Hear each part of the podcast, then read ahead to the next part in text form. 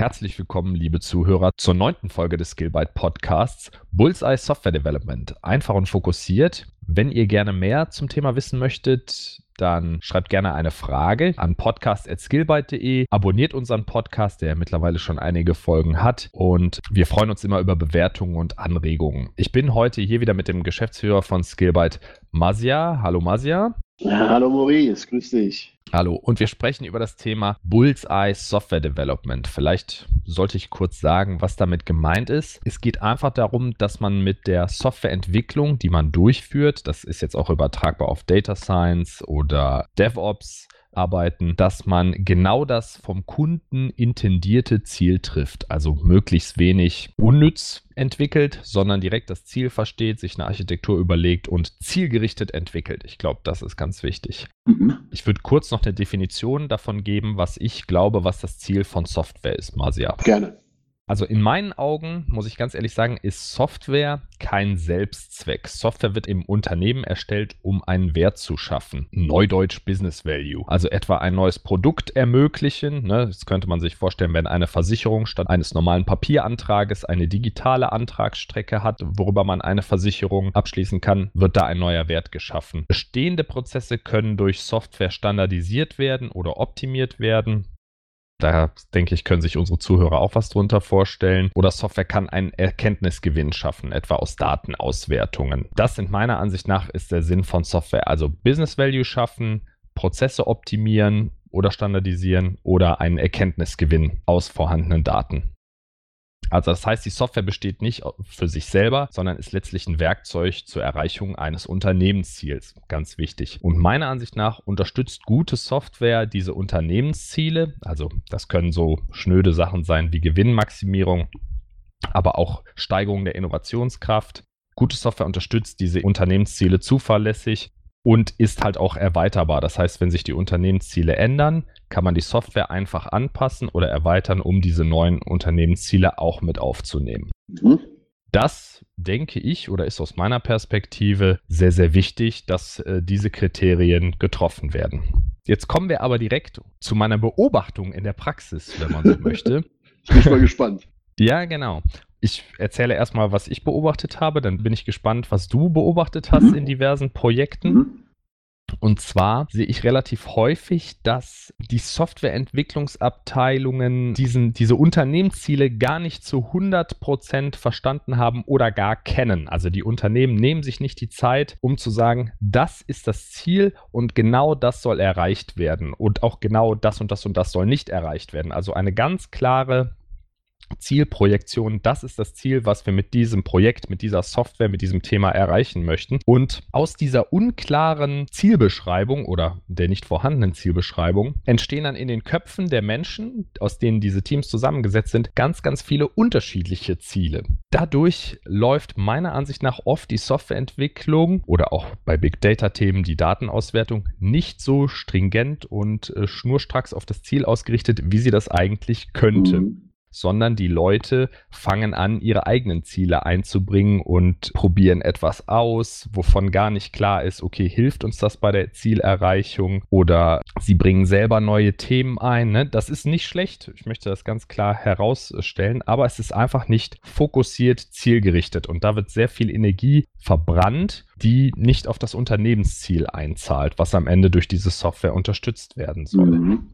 Also das ist meine Beobachtung, die ich sehr oft in Projekten mache. Ganz praxisnahe Beispiele. Ich habe das jetzt auf einer sehr hohen Flughöhe erklärt. Neue Tools werden integriert, die irgendwelche Bugs finden sollen oder neue Schnittstellen werden integriert, die Statusinformationen über das System ausgeben, was ja per se nicht schlecht ist, aber vielleicht ist es gar nicht das Ziel, dass diese Software Schnittstellen bietet, um Informationen über den eigenen Anwendungsstatus herauszugeben, wenn es sich beispielsweise nur um einen Konverter handelt, der einmal Daten in einem Datenformat in ein anderes Datenformat überführt. Mhm. Ne? Also eine Anwendung, die einmal läuft und die danach im Grunde weggeworfen werden kann, weil der Arbeitsschritt erledigt ist. Oder dann entsteht dann der Wunsch, ja, okay, ich hätte gerne eine Continuous Delivery Pipeline für das Projekt. Und dann stellt sich raus, dass das Projekt genau so ein Einmal-Wegwerf-Tool ist oder dass da im Grunde nur irgendwelche Daten angepasst werden müssen und dann ist das ganze Projekt überfällig, aber diese Person hat noch nie eine CI-CD-Pipeline aufgesetzt oder in Betrieb genommen und würde das gerne tun im Zuge dieses Projektes und äh, das wäre doch jetzt ein schöner Moment, um das mal auszuprobieren. Also da hat jemand quasi eher seinen eigenen CV oder seinen eigenen Interessensbereich im Blick, mhm. statt ja. dem wirklichen Unternehmensziel. Mhm. Und das ist eine Beobachtung, die ich wirklich sehr, sehr oft mache ja. dass aufgrund von fehlender Zielorientierung die Leute anfangen, ja, sich ihre eigenen Ziele auszusuchen. Ne? Und da nimmt man natürlich das, was man gerne macht. Ja. Und meidet vielleicht das, was man nicht so gerne ja. macht, was aber vielleicht nötig ist für das Unternehmen oder für die Umsetzung dieser Software. Also ich mache ähm, eine sehr, sehr, sehr ähnliche Beobachtung. Ich meine, ich bin jetzt selber Entwickler seit circa 25 Jahren Software und also ich komme quasi wirklich klassisch aus diesem Wasserfallmodell, ne? wo, wo es einen Projektmanager gab, also diese alten Rollen, wo mehrere Menschen, Konzepter sich Tage, Wochen, Monate eingeschlossen haben, um, ich sag mal, eine Art Pflichtenheft zu basteln. Und die Projekte sind meistens schief gegangen auch damals. Und zwar einfach, weil das sehr lange gebraucht hat, bis du diese Spezifikationen geschrieben hast. Und äh, dann hat, hat, haben die Entwickler angefangen, diese Spezifikation umzusetzen. Also da war wirklich bis auf den Button, was als Text rein soll, welche Farbe es haben soll, wurde alles runtergeschrieben. Nur als man angefangen hat, diese Dinge zu entwickeln, gab es schon Änderungen. Ja, sei es jetzt irgendwie mhm. äh, aus dem Markt heraus, aus der Branche heraus, aus den Köpfen heraus der Leute, die auf einmal festgestellt haben, nee, das wollen wir doch so und so. Und es gab immer Diskussionen mit den Entwicklern, mit den Dienstleistern, dass jetzt gewisse Änderungen notwendig sind. Und meistens, wenn man so, ein, so, ein, ähm, so eine Spezifikation hatte, hat man auch einen Festpreis genannt. Das heißt, es war klar, was das Ding kostet. Es wurde eine Zeit dran gesetzt. Man wusste auch, wann die Software rauskommt. Aber das hat nie geklappt. Also die Projekte waren zu 85 Prozent out of time und out of budget. Einfach weil diese, diese äh, Anforderungen sich quasi, während du sie niedergeschrieben hast, schon fast geändert haben. So, und da kommen wir zu einem wichtigen Punkt, was, was mir sehr äh, negativ auffällt. Dann kam das, das Thema Scrum. Scrum war eine andere Methodik, um Software zu entwickeln. Das heißt, einfach der Tatsache geschuldet, dass man gar nicht weiß, was die Anforderungen einer Software am Markt wirklich sind. Das heißt, die unternehmenseigenen Mitarbeiter haben sich eingeschlossen, haben gedacht, was äh, die Software können muss. Und aus ihrer eigenen Erfahrung, aus ihren Beobachtungen haben sie dann diese Dinge runterspezifiziert. Es war aber nie am Mann, also nie am Markt. Ne? Und, und wenn man mhm. dann live gegangen ist, hat man festgestellt, oh, Kunden erwarten eigentlich was ganz anderes. Und deswegen ist Scrum äh, entstanden und, das Thema Agilität, äh, indem man gesagt hat, pass auf, wir spezifizieren gar nicht monatelang, wie die Software aussehen soll, sondern wir setzen rudimentäre Anforderungen um und versuchen so schnell wie möglich das zu vertesten am Markt. Das heißt, ich gebe in der Software, was vielleicht nicht perfekt ist, aber die Mindestanforderungen erfüllt, gehe ich an den Markt, gucke, wie die Kunden damit klarkommen, wie sie reagieren, welches Feedback sie geben und kontinuierlich verbessere ich das Produkt und bringe nach und nach Features rein, die der Markt mir gesagt hat, dass es das will. Mhm. So, das war und ist Scrum. Nicht mehr, nicht weniger. Was ich aber beobachte in den Firmen ist, dass Scrum zum, zum Selbstzweck mutiert ist. Ja, das heißt, plötzlich tauchen, weil die Unternehmen selber haben jetzt gehört, das ist bei denen angekommen, Agilität. Ja, wir müssen agiler werden in unseren Entscheidungen, in unseren Prozessen und setzen das aber leider gleich mit Scrum. Und dieses zum Selbstzweck mutiert sein geht sogar, also echt bis dahin, wo ich habe jetzt kein Unternehmen mehr in der, in der letzten Zeit gesehen, was sich eigentlich wirklich auf Softwareentwicklung konzentriert, sondern alles ist nur um dieses Thema Scrum aufgebaut. Das scheint mir fast wichtiger geworden zu sein, als, als eine hohe qualitative Software zu liefern, sondern alles ist Scrum. Und, und in diesem Scrum wird auch den Entwicklern sehr viel Verantwortung zugespielt. Das heißt, alles, was die im und um diese Software tun, entscheiden sie selber. Es gibt keinen klassischen Architekten mehr wie früher, der sehr erfahren war, der sich in vielen Bereichen zu Hause gefühlt hat und gesagt hat, so und so müssen wir das machen, sondern das Team entscheidet. Und je nachdem, wie groß die Teams sind, kommen viele verschiedene Meinungen, die aufeinander prallen. Und man diskutiert sehr viel herum um das Thema. Und wie du es gesagt hast, äh, ein Ding, was dabei rauskommt, ist, dass jeder tut, was er will. Jeder setzt die Library ein, die er will, weil er es gehört hat, weil er es irgendwo gelesen hat. Und teilweise ist, also ich habe Projekte erlebt, wo es im selben Projekt durch diverse Neubesetzungen von Leuten, auch also Scrum, wechselnde Scrum-Mitglieder, verschiedenste Bibliotheken für ein und das Gleiche im Einsatz war. In alter Version, in neuer Version ein Wildwuchs von Technologien, wo hinterher wirklich keiner mehr Herr ist, weil ich meine, man muss nach wie vor qualitativ hochwertige Software herstellen. Und das ist halt meines Erachtens nicht möglich, wenn ich alles Neue ausprobiere, hinterher natürlich auch nicht aufräume, äh, nur um mein CV zu verschönern oder nur das zu machen, was mir Spaß macht. Also das, das nimmt so absurde Tendenzen, nehmen da Gestalt an, wo auf einmal Spielchen gespielt werden, wo man in, ich sag mal, äh, ein Beispiel, ja,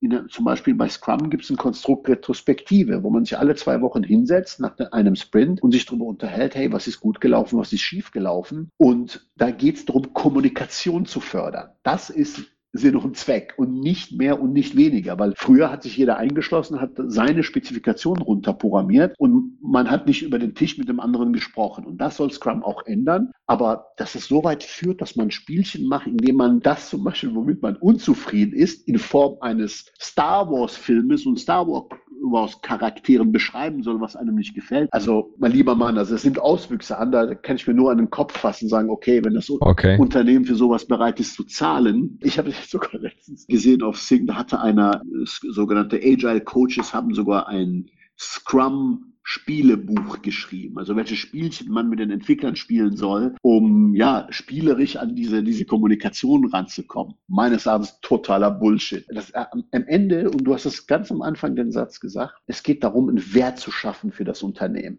Und das ist komplett aus den Augen verloren. Also es ist nur noch Selbstzweck. Es ist Entwicklerbespaßung und nicht mehr Softwareentwicklung als ernsthafte Ingenieurstechnik. Ja, ist es wirklich Bespaßung? Also ich sehe den Wert von Scrum darin, zwei Punkte sind ganz essentiell oder für mich persönlich. Und da würde ich zum einen das Daily hinzuziehen. Man erzählt, was man gestern gemacht hat und was man heute machen wird. Das zwingt aber implizit jedes Teammitglied, einen Tagesplan zu machen im Prinzip. Was werde ich heute tun und was möchte ich erreichen? Was möchte ich heute Abend fertiggestellt haben? Und das halte ich für sehr wertvoll, diesen Plan zu machen und dann auch darüber zu sprechen. Und dann entsteht ja so eine Art Accountability. Mhm. Also ich habe jetzt gesagt, was ich heute schaffen will und dadurch habe ich die Verantwortung für meinen Tagesplan übernommen, dass ich das heute schaffen ja. möchte. Ne? So, also das ist ganz wichtig für den eigenen Fokus. Die Dailies sind super wichtig bei Scrum. Und der zweite Punkt ist die alle zwei, also je nach Sprintlänge, meistens sind es zwei Wochen, ich hatte es auch schon drei Wochen oder mal eine Woche, die Retrospektive, die Demo, was ist in den letzten zwei Wochen mhm. geschehen. Mhm idealerweise mit einem funktionsfähigen Release. Das sollte man immer anstreben. Das ist aber, ich sag mal, in so einer Konzeptphase auch nicht immer möglich. Aber da muss man halt zeigen, wie man weitergekommen ist. Eine Demo zeigen, das haben wir in den letzten zwei Wochen gemacht. Und ist das noch das, was du willst? Weil in den nächsten zwei Wochen werden wir das und das tun und sind wir noch auf Kurs. Ja. Und dann hat der ja. Kunde oder der Stakeholder oder derjenige, der das ganze Projekt finanziert, eine Chance zu gucken, okay, reicht das schon? Gehen, bewegen wir uns in die richtige Richtung? Richtung oder ähm, muss ich eine Kursänderung vornehmen? Also wie auf einem Segelschiff, ne, der Kurs ist eingestellt, man fährt der Sonne entgegen und ab und an guckt man mal auf den Kompass, stimmt das noch so, was mhm. ich da, in welche Richtung wir uns bewegen oder müssen wir das Segel ein bisschen nachjustieren? Und genau das sind meiner Ansicht nach die zwei wichtigsten Punkte von Scrum, dass man diese Dailies und diese äh, Review-Kontrolle hat mit dem Menschen, der letztlich ja das ganze Projekt verantworten muss. Und das war es auch. Das, das sind die Ursprünge, was du gerade aufgezählt hast, sind die ursprünglichsten und reinsten Scrum-Methodologien, die bei dem Agilen Manifest festgelegt worden sind. Mhm. Alles andere, diese zig, also ich habe, ich war sogar in Projekten, wo ich vielleicht zwei Stunden am Stück entwickeln konnte, weil permanent irgendwelche äh, Scrum-Meetings sind, ja, ob das ein Refinement ist und Grooming ist, Grooming 1, Grooming 2, Refinement 1, Refinement 2. Also es ist mutiert, das will ich damit sagen, ja. Es ist zum Selbstzweck mutiert. Warum, kann ich auch genau sagen. Wenn ein Agile Coach kommt, dann hat er dir die Methodologie in drei Tagen erklärt und vielleicht in zwei Wochen begleitet. Und dann ist man eigentlich vom Stoff her fertig. Das heißt, was würdest du denn, wenn du ein Agile Coach wärst und dein Geld damit verdienen würdest? Würdest du sagen, okay, ich mache das zwei Wochen und dann suche ich mir einen neuen Kunden? Oder versuchst du natürlich im Unternehmen zu bleiben, sie permanent zu begleiten? Natürlich fängst du dann an, das ist doch nur menschlich und aus, aus wirtschaftlicher Sicht gesehen, erfindest du was drumherum, was du noch machen kannst und Spielchen hier und Meetings da und die haben das Ruder übernommen. Dadurch das Management, ich sag mal, den Entwicklern nicht vertraut oder, oder denen nicht glaubt und eher Beratern, wie zum Beispiel ein Accenture, der da reinkommt und sagt, krempeln dein Unternehmen auf agil um, stülpen das jetzt auf links und wenn die Berater kommen, die dir sowas erzählen, dann glaubst du denen. Die glaub, du glaubst denen, dass ja, mit dieser Methodologie, mit all diesem Zeugs, was daran gehört, krempel ich mein Unternehmen um. Und das verbrennt produktive Entwicklungszeit. Plus, wenn, wenn äh, diese auch, auch ein Ding, was daraus entstanden ist, ist diese Selbstverantwortung dem Team zu übergeben. Ich habe sogar in Unternehmen erlebt, die gar nichts mehr entscheiden. Also es gibt null Hierarchie und das Team kann komplett selbst entscheiden, was es tut. Und das Chaos ist dort vorprogrammiert. Weißt du, das ist genauso wie aktuell in der deutschen Politik. Wenn zu viele Leute mitreden können, dann kommst du nicht vorwärts, weil man nur noch diskutiert. Und das ist genau der Punkt, was ich in vielen Unternehmen erlebe, die sagen, wir wollen jetzt unbedingt agil werden und diese Selbstverantwortung in die Teams legen. Mhm. Man diskutiert sogar teilweise, oh, ich habe jetzt einen Rollcontainer, der, der, hat kein Rad mehr, der funktioniert nicht mehr. Da wird darum diskutiert, wie man dieses Problem behebt. Oder wie man neue Kleiderständer bekommt. okay. Überlegt dir das mal, das sind teure Entwicklerstunden. Meistens sind das sogar nur externe fast, die in einem Team sind. Die kosten pro Stunde 100, 120, 30 Euro. Ja, kann man machen, muss man nicht. Ne? Und, und das tut mir als, ich bin ja nicht nur Entwickler, sondern auch Unternehmer. Und das tut mir jedes Mal weh, wenn ich das sehe. Also ich kann mich da sehr schlecht mit identifizieren. Ich bin der Meinung, Agilität ja, viel besser, als es früher der Fall war. Es ist die richtige Richtung, aber nicht übertreiben, nicht komplett ausufern lassen.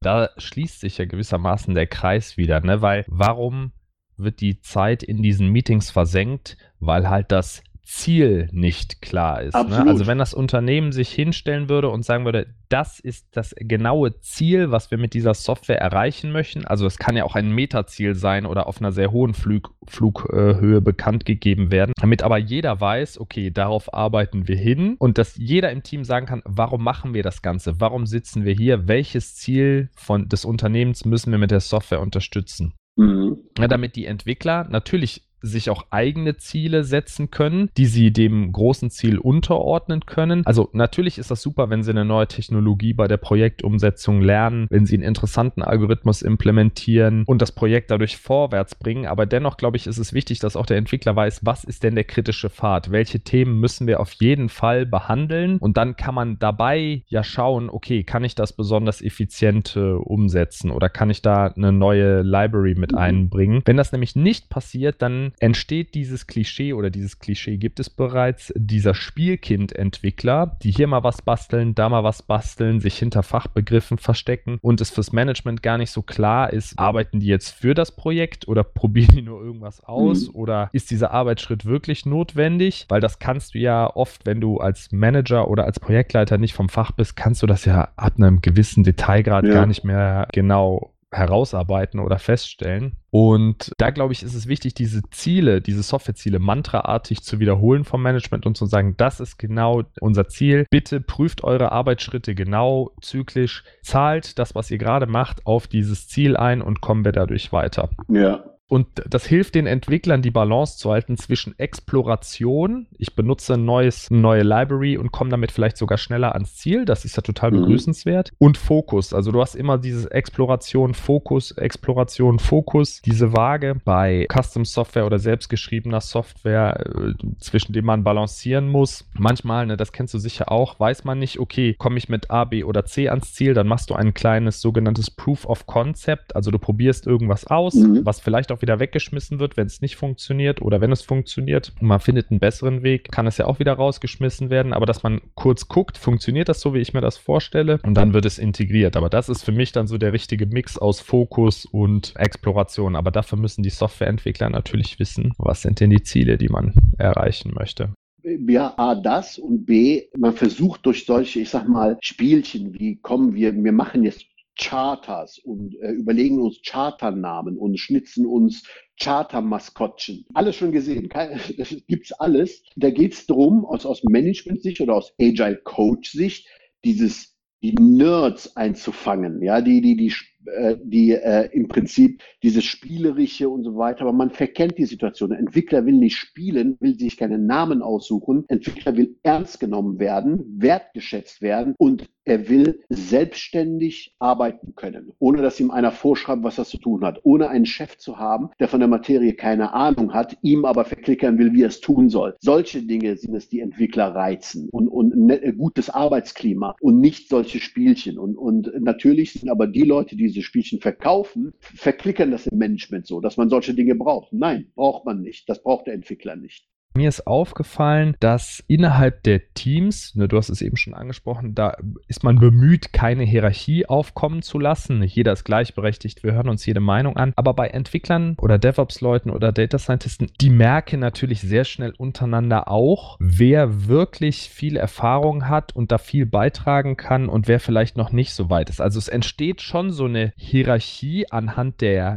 Kenntnis sozusagen. Und das finde ich wiederum ganz gut. Natürlich, wenn jemand dann neu im Team ist und vielleicht ein halbes Jahr bei dem Unternehmen arbeitet und da ist jemand, der hat das schon zehn Jahre begleitet. Also ich glaube, die können beide voneinander lernen, aber wenn eine Architektur aufgesetzt wird, ist es natürlich so, dass derjenige mit mehr Erfahrung da ein höheres Gewicht oder die Aussagen von dieser Person ein höheres Gewicht haben. Ja. Und solange das fachlich stimmig ist, glaube ich, hat auch niemand ein Problem damit. Also das ist so meine Erfahrung. Da sprichst du aber das, das nächste Problem an, ne? weil in Scrum gibt es keine detaillierte mhm. Spezifikation. Und das ist das aber auch, was ich jetzt, was ich erzähle gleich, von vielen Entwicklern höre in Teams, dass die User Stories nicht hinreichend genug beschrieben sind. Das heißt, meistens ist eine User Story eigentlich ein, zwei Zeilen lang und da steht nicht viel drin. Die Idee dahinter ist ja, dass man im Team bespricht, wie man das macht und eine Komplexität abschätzt und das umsetzt und der Kunde aber das immer begleitet und sehen kann, hey, das läuft in die falsche Richtung, nee, so wollte ich das nicht, da können wir das bitte von grün auf gelb. Das ist Agilität, dass ich Software agil entwickle. Agil bedeutet, Änderungen sind willkommen und nicht verboten, wie es früher der Fall war, ja, wo, wo ein Change gestellt werden musste, da muss irgendeiner überprüfen, okay, was kostet so ein Change? Das gibt es bei Scrum oder soll es alles nicht mehr geben? Und das denken aber die Produktverantwortlichen ist ein Freifahrtschein für nicht über das Produkt nachdenken. Mhm. Ja. Und ähm, so schreiben sie halt irgendwas als User Story auf und der Entwickler weiß nichts damit anzufangen. Und da ist das größte Problem, weil wenn man schon agil arbeitet und Scrum umsetzen will, muss man die Rollen, die diese Methodik vorgibt, auch verantwortungsvoll und ernsthaft besetzen. Wie zum Beispiel Product Owner, der im Prinzip das, das Produkt besitzt, von der, meistens von der Fachlichkeit kommt und ich sage mal dem Team erklären kann, was er eigentlich will. Und diese Rolle habe ich wir haben, also die einen besetzen es gar nicht. Das heißt, normalerweise muss der auch im Team sein und nicht irgendwoher für eine Stunde dazukommen mhm. und auf Zuruf irgendwas tun. Und diese Rolle wird einfach nicht ernst genug genommen. Einen abzustellen, der im Prinzip das Produkt versteht, sich da reindenkt und überhaupt, ich sag mal, in Wort und Schrift fassen kann, was er gerne möchte. Mhm. Ne, und und da, da, entsteht halt Chaos ohne Ende. Das ist aber auch, ich sag mal, der, der, der Natur der Sache geschuldet. Er kann vielleicht nur ich nehme mal ein ganz einfaches Beispiel. Ich möchte mich einloggen können. Ja, okay. Ähm, dann würde ich jetzt vielleicht direkt ausschließen, Username, Passwort. Aber es geht ja jetzt weiter. Wie sicher muss das Passwort denn sein? Wie viel Zeichen, also ne, was bedeutet ein sicheres Passwort? Will ich eine Zwei-Faktor-Authentifizierung? Will ich, also es gibt um dieses kleine Thema, könnte man Bücher darüber schreiben. Mhm. Also das weiß aber der Product Owner vielleicht gar nicht. Und deswegen meines Erachtens fehlt ein Architekt in, in diesem Konstrukt, der so viel gesehen hat, so viel Know-how von der, von, von der Software hat, der anleitend und helfend, unterstützend dem Product Owner und dem Team helfen kann, zusammenzukommen. Mhm. Diese Rolle fehlt einfach. Und das sehe ich auch, dass die, dass die Firmen unheimliche Schwierigkeiten haben, ihren, ihren Wunsch oder was den Mehrwert ihrer Software eigentlich liefern soll, zu formulieren. Was selten ist, was aber unheimlich hilft, und mein Bruder sagt mir, in amerikanischen Unternehmen ist das gang und gäbe, weil die da auch schon wahrscheinlich noch mehr auf die Nase gefallen sind und da die Lehre draus gezogen haben, ist, wenn du einen Product Owner, vielleicht noch gar nicht mal, aber wenn du so einen Projektmanager hast, ja. der selber mal Software geschrieben hat mhm. und von der technischen Seite, der muss nicht mehr entwickeln können, aber von der technischen Seite ein großes Verständnis mitbringt, aber auch von der fachlichen Seite ein großes Verständnis mitbringt und der diese Welten zusammen mhm bringt in einer Person, der wird von dem Team respektiert, weil Ja. er eben technisch sagen kann, nein, das können wir so machen, das können wir so machen, das können wir so machen und, und einfach durchscheinen lässt. Ich weiß technisch genau, wovon ich rede. Diese große Aufgabe brechen wir in kleine Blöckchen runter und dann kann die jeder von euch entwickeln, aber lasst uns die Architektur gemeinsam entwickeln und ich weiß, dass ich das machen kann. Und auf der anderen Seite fachlich, dass dem Management auch, ich sag mal, kniffligere Entscheidungen so verkaufen kann und sagt, Leute, ich verstehe die Techniker, ich verstehe natürlich auch eure Anforderungen, aber um beides zusammenzubringen, müssen wir Ja. diesen und jenen Trade-off eingehen oder Ja. drei Wochen länger entwickeln, ne? was auch immer dann in der konkreten Situation vonnöten ist. Und diese Menschen, wenn es die gibt, die sind ein unheimlicher Gewinn für jedes Team und auch für jedes Unternehmen Ja. und ein echter Glücksfall. Definitiv. Was ähm, hinzukommt, ist, ist, ich sag mal, das ist jetzt ein Wandel. Ja, die Unternehmen haben das jetzt entdeckt und müssen sich natürlich auch transformieren in diese Richtung. Aber man versucht, beide Welten zu vermischen. Mhm. Ja, wie zum Beispiel früher wusste ich, wann, wann, wann ich die Software haben kann und zu welchem Preis, wie viele Tage es dauert. Und im Scrum ist das halt nicht vorhersagbar.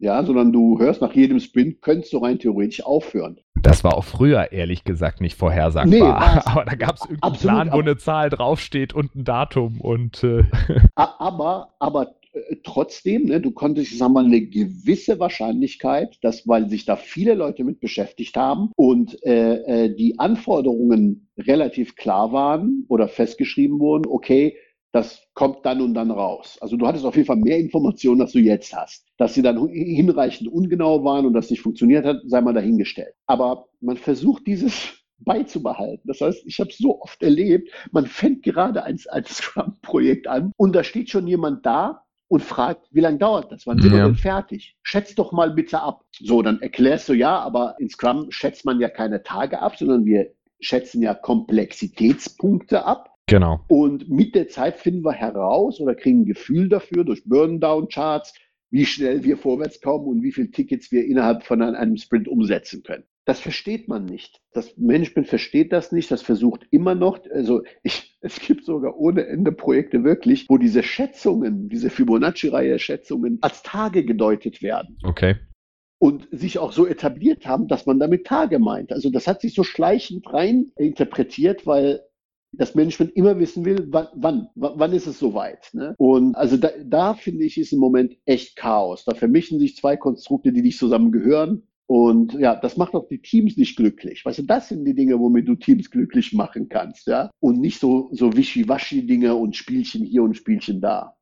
Natürlich will das Management irgendwann wissen, die haben ja ihren klassischen Zeitplan, wann ist es fertig, aber dann kann man ja sagen, alle zwei Wochen kriegst du ein Inkrement, ne? Immer nach dem Sprintende kriegst du ein Inkrement, komm zu der, komm zu dem Review, guck an, ob es genug ist für das, was ihr damit vorhabt Ja. und dann können wir es direkt releasen. Ja, Ne, an dem Tag, wo du sagst, jo, jetzt ist alles drin, können wir es releasen. Natürlich ist mir auch klar, dass das Management, gerade das höhere Management, das arbeitet natürlich mit Projektplänen und Zeitplänen und die müssen das wissen oder die würden das gerne wissen. Aber im Grunde sind die alten Wasserfall-Projektpläne ja genauso oder noch viel unzuverlässiger gewesen. Also da muss man sich einfach dran gewöhnen, dass man sagt, wir legen jetzt los, wir schätzen, dass es ein halbes Jahr dauern wird, aber alle zwei Wochen machen wir eine Bestandsaufnahme und gucken, wie weit wir sind. Ja. mhm. Was ich glaube, was in dieser Welt ganz, ganz schwierig geworden ist, also ich möchte jetzt hier gar keine Dystopien aufmachen oder so, ist dieses Thema Fokus halten. Mhm. Überall entstehen neue Tools, neue Methoden, Ablenkung überall. Es gibt eine neue Methode, wie man dies macht, wie man das macht. Hier ein neues Tool, da ein neues Tool Ja. an allen Ecken und Enden. Und du musst dir, du musst im Grunde jeden Tag dich hinsetzen, wie so eine sture Eisenbahn, fährst du deine Schienen runter, um und, und die Schienen münden auf dieses Unternehmensziel, was klar kommuniziert ist, um schnell ans Ziel zu kommen und eben dann auch die gewünschte Software zu liefern oder den gewünschten Businesswert dann äh, liefern zu können oder heben zu können Ja. mit der Software. Ne? Also ich glaube, desto größer das Projekt, desto schwieriger wird das, weil natürlich auch die Unternehmen verändern sich, werden gekauft, verschiedene M&A-Geschäfte wirbeln ganze IT-Landschaften durcheinander und das ist auch von der Management-Sicht, muss man ehrlich sagen, auch wenn ich natürlich eher auf der technischen Seite bin, natürlich eine Herausforderung, das alles unter einen Hut zu kriegen. Was mir noch wichtig wäre, jetzt haben wir dem Management gesagt, okay, kommuniziert klar eure Ziele, dann können wir als Techniker können uns darauf ausrichten und können diese Ziele fokussieren. Was können wir denn den Entwicklern geben? Was bedeutet professionelle Softwareentwicklung für Entwickler? Also, ich habe mir mal so ein paar Gedanken gemacht, die ich denke, die die Kernthemen ganz gut treffen. Und zwar würde ich jedem Entwickler oder Techniker sagen, bei allem, was ihr tut, konzentriert euch auf die Erreichung der Unternehmensziele mit der Softwareentwicklung, die ihr gerade macht. Schreibt nur Komponenten, die dieses Ziel versuchen zu erfüllen. Hinterfragt euch jeden Abend, habe ich das, was ich heute gemacht habe, zahlt das auf dieses Ziel ein, unterstützt meine Software oder das, was ich heute erstellt habe, diese Ziele jetzt besser oder bin ich da irgendwie weitergekommen? Also wirklich diesen Fokus zu halten. Um diesen Fokus zu halten, würde ich persönlich versuchen, so wenig Code wie möglich zu schreiben. Weniger Code heißt oft weniger Fehler, weniger Wartung. Der wenige oder nicht geschriebene Code muss von niemandem sonst gelesen werden. Weniger Zeitaufwand. Ich muss keine Tests schreiben. Ich muss nicht äh, unnötig geschriebenen Code lesen von anderen Entwicklern vielleicht, sondern wirklich Wenig Code bedeutet, beschäftige dich erstmal relativ lange auf dem Papier. Wie könnte eine Lösung aussehen und mach dir Gedanken über das Problem, was du zu lösen versuchst. Das ist für mich immer ganz wichtig, weil desto mehr mhm. ich mich mit dem Problem äh, beschäftige, desto klarer wird eigentlich schon die ja. Lösung. Ne? Es gibt ja. dieses berühmte Zitat, ich weiß gar nicht, wer es gesagt hat, wenn ich fünf Stunden Zeit hätte, einen Baum zu fällen, würde ich vier Stunden und 50 Minuten darauf verwenden, die Axt zu schärfen. Ja. Um dann mit einem Schlag sozusagen den Baum direkt zu fällen, weil wenn die mhm. Axt messerscharf ist, braucht es nur einen Schlag. Und hier ist es so ähnlich. Wenn ihr euch viel mit dem Problem beschäftigt habt, dann wisst ihr irgendwann, wie das Problem zu lösen ist und dann ist es, wird die Lösung klar oder mhm. fast offensichtlich und man kann mit sehr wenig Code direkt das Ziel treffen. Das hat Lincoln gesagt übrigens. Äh, nehmen wir das einfach mal so, aber ich weiß es wirklich nicht. Ich habe es ich ein paar Mal gelesen. Gegoogelt. Okay, okay, dann ist es von Abraham Lincoln. Gut, dann habe ich auch kein Copyright-Problem mehr. Die Botschaft ist ganz klar, verbringe viel Zeit äh, damit nachzudenken, wie könnte die Lö wie, wie sieht das Problem mhm. aus und wie kann man das angehen und dann wird die Lösung relativ offensichtlich und man kann sie sehr präzise formulieren. Ja.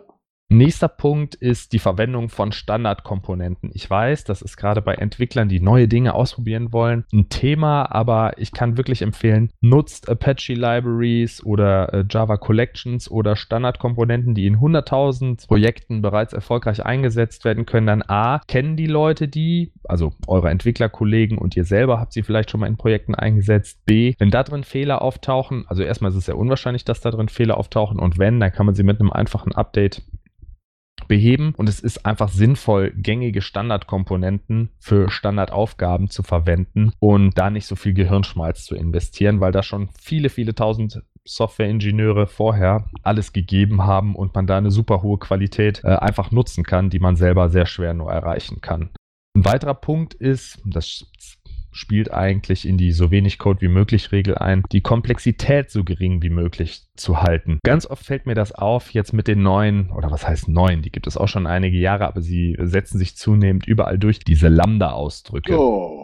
Klar, ne? Da gibt es einen Einzeiler und dann sagt man, ja, das ist ein Einzeiler, aber da muss man sozusagen jeden Buchstaben vorsichtig lesen, um zu verstehen, was geschieht denn da ja. überhaupt. Ich weiß nicht, hast du mal diesen, diese Debugging-View genutzt, diese Flow-View, wo du dann bei jedem Schritt so einhaken kannst und dann, wenn ich sehe, da mhm. hat der Lambda-Ausdruck hat 14 Steps mit Filterkriterien und so weiter. Blickst du nicht mehr durch, kannst du nicht mehr debuggen. Klar steht er in einer Zeile und da kann ich sagen, das ist wenig Code, aber mhm Vielleicht könnte man diesen Lambda-Ausdruck auch in drei Zeilen ja, aufteilen ja. oder in drei Zwischenschritte aufteilen ja. und der Compiler filtert das hinterher eh weg. Also der, das, das wird nicht langsamer, wenn das dann kompiliert wird, aber man kann es einfach besser lesen, dass man sagt, okay, hier bereitet er eine Liste auch vor, hier sortiert er und gruppiert er sie nach gewissen Kriterien und am Ende wird sie vielleicht nochmal immutable ähm, gemacht oder irgend sowas und du hast nicht diesen riesen Block vor der Nase, wo man sagt, boah, okay, da muss ich jetzt erstmal zwei Minuten lesen und verstehen, was hier überhaupt passiert, weil am Ende kommt dann ein Treffer raus. Ich kann es auf einen Satz reduzieren. Man muss nicht jeden neuen Scheiß ausprobieren, sondern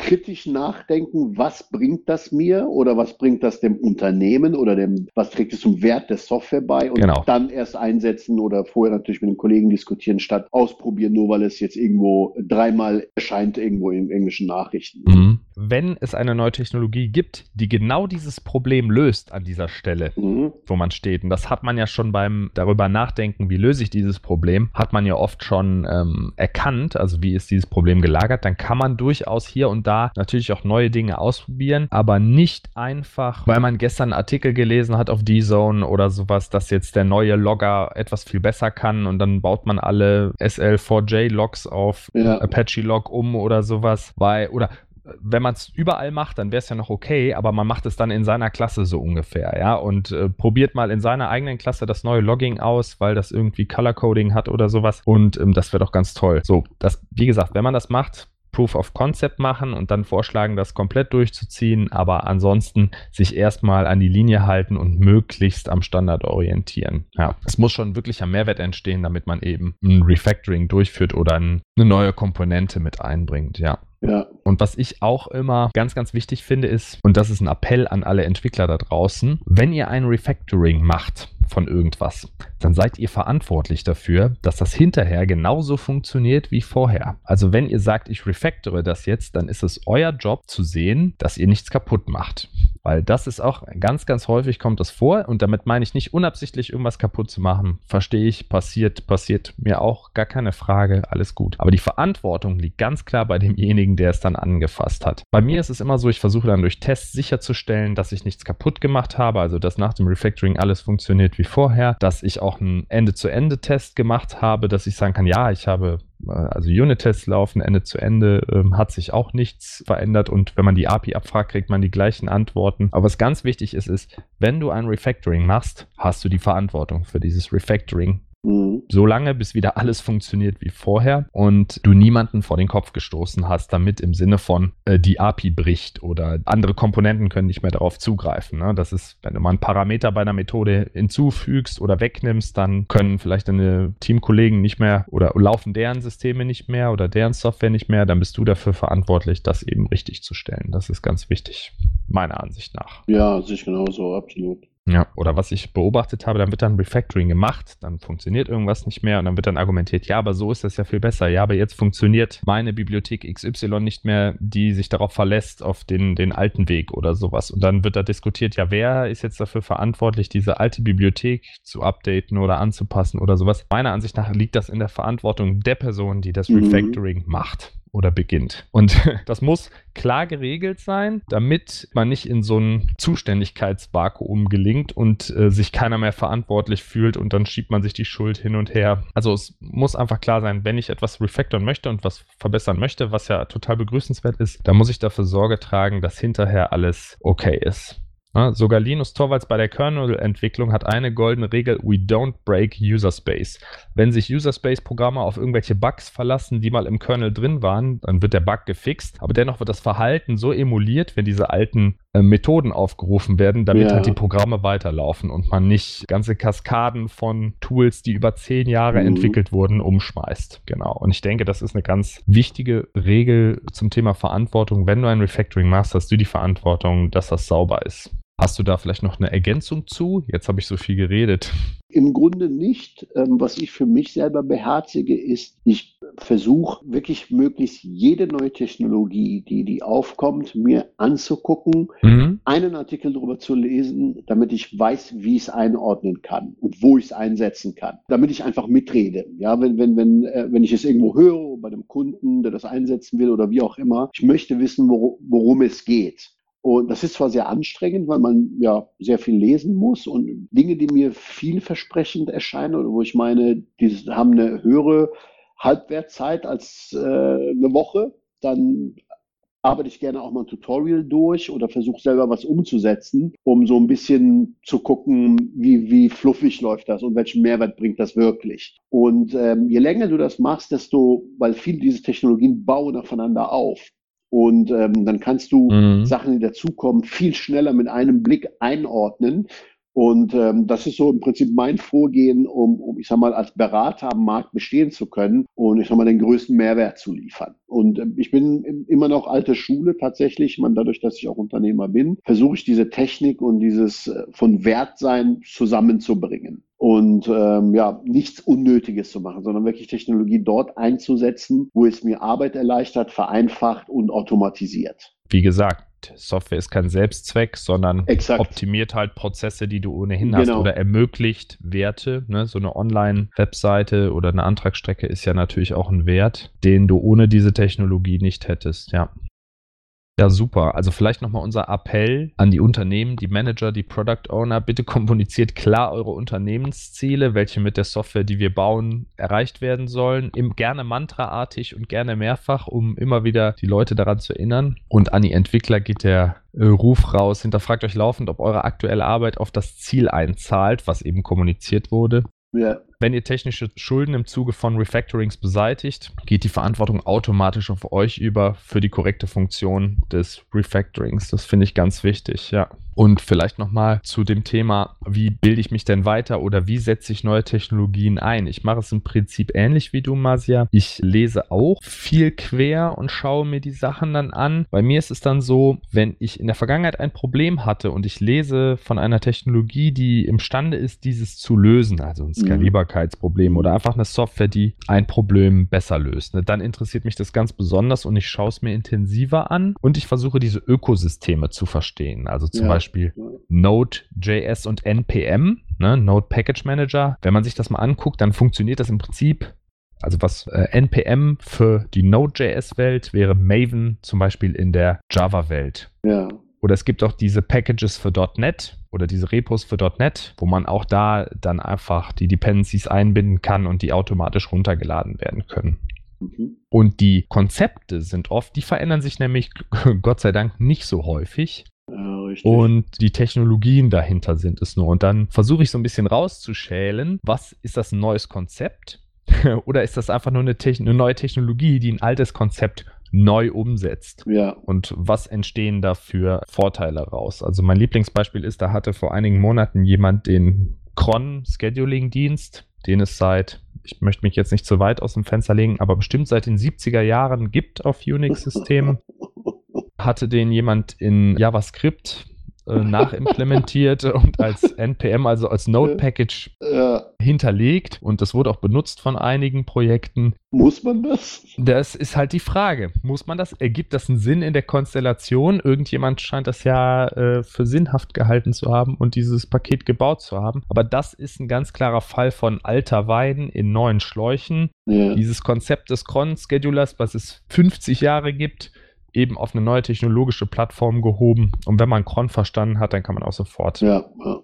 äh, in der Node-Welt oder in der JavaScript-Welt verstehen, was diese Komponente macht und muss sich da nicht weiter mit beschäftigen, sondern weiß, dass es einfach nur eine andere technologische Umsetzung ist. Ja, Mhm. ja super. Freut mich. Sehr schön. Dann bedanke ich mich ganz herzlich bei dir, Masia.